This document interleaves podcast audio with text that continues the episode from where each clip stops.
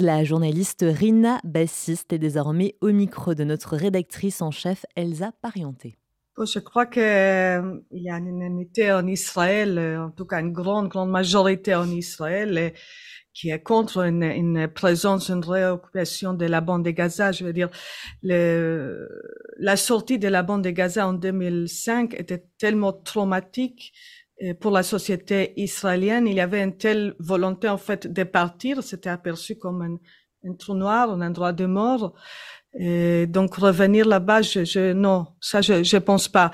Mais bien sûr, tout le monde on se pose la question du, du jour après parce que il faudra mettre quelque chose à la place de Hamas si jamais on arrive effectivement euh, de se débarrasser de cette euh, organisation meurtrière. Et là, c'est une vraie question. On a entendu euh, M. Netanyahu ces derniers jours disant que si si lui il reste comme comme premier ministre, il sera jamais d'accord que ce sera l'autorité palestinienne. On sait aussi que pour les Américains, c'est en fait la seule solution plausible.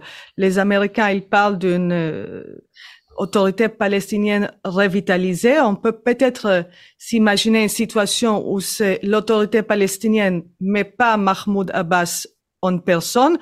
Mais là encore, il faut trouver un moyen. Est-ce qu'il va partir et remplacer par quelqu'un d'autre? On ne peut pas imaginer pour l'instant des élections chez les Palestiniens pour trouver quelqu'un qui va gouverner la bande de Gaza, bien sûr, parce qu'on sait que Hamas est très populaire aussi euh, et, en Cisjordanie. Donc, euh, la question est, est, très, très compliquée.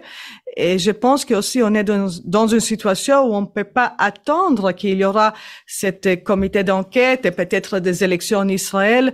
La question va se poser très bientôt, peut-être même à la fin de janvier. Et le gouvernement israélien, il faut qu'elle vienne avec des propositions vers les Américains, vers la communauté internationale sur ça.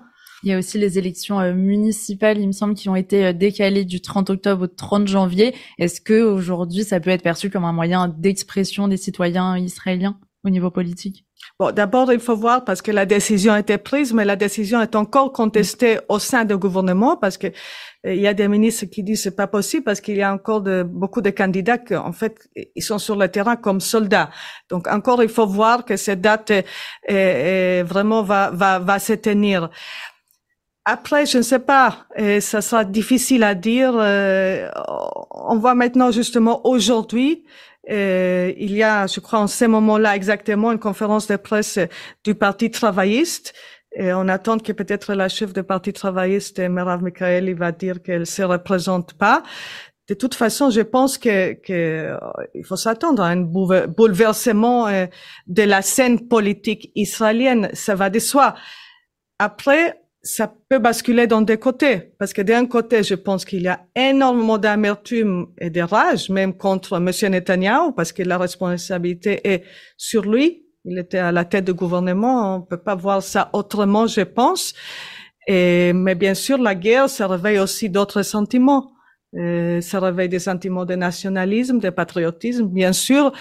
Et donc, c'est très, très difficile de prévoir même après ces basculements, ces changements, est-ce qu'on aura un gouvernement centriste? On sait que M. Gantz, qui est dans le cabinet de guerre, est très populaire, plus populaire que Netanyahu.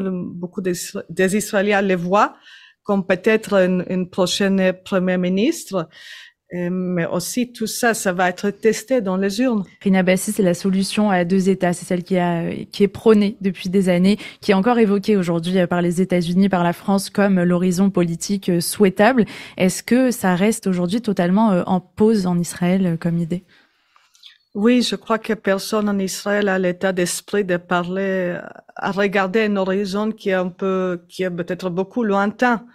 Euh, je crois que Israël, la société israélienne est tellement dans, dans l'action de survivre pour l'instant. Justement, je parlais il y a quelques jours avec une amie qui habite euh, dans le sud et elle m'a dit, on se sent comme des orphelins, comme des enfants orphelins. Donc, il y a plus de parents. On n'a plus de, voilà, on n'a plus de gouvernement, on n'a plus la structure euh, de l'État. On s'entraide entre nous pour survivre. Et donc, euh, on a parlé de la société israélienne qui aide. il y a des actions absolument extraordinaires des individus, des, associations. mais sans l'État, il y a ce sentiment que, l'État n'existe pas. Et si l'État n'existe pas, comment on peut se projeter dans un avenir euh, euh, lointain pour dire qu'il y aura deux États l'un à côté de l'autre?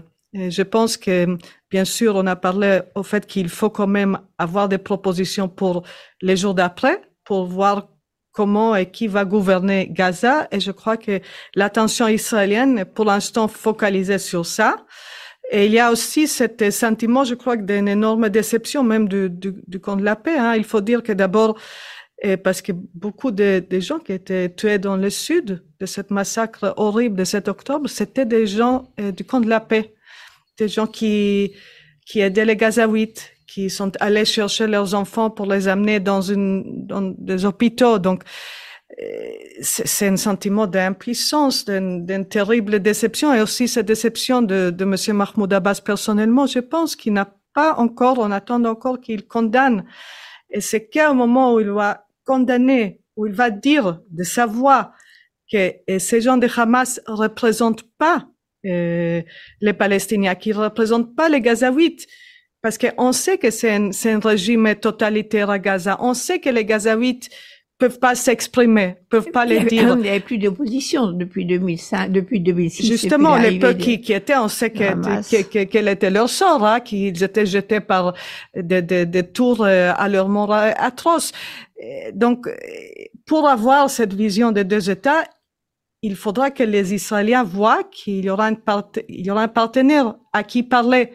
Je ne veux pas dire que l'idée est morte en Israël. Bien sûr, il y a encore euh, les camps. Il y a beaucoup de gens qui encore croient que c'est la seule euh, option, peut-être, pour, pour avoir une, une, solution à cette situation terrible. Mais euh, de là à discuter, à entrer dans les négociations, on est encore très loin, je crains.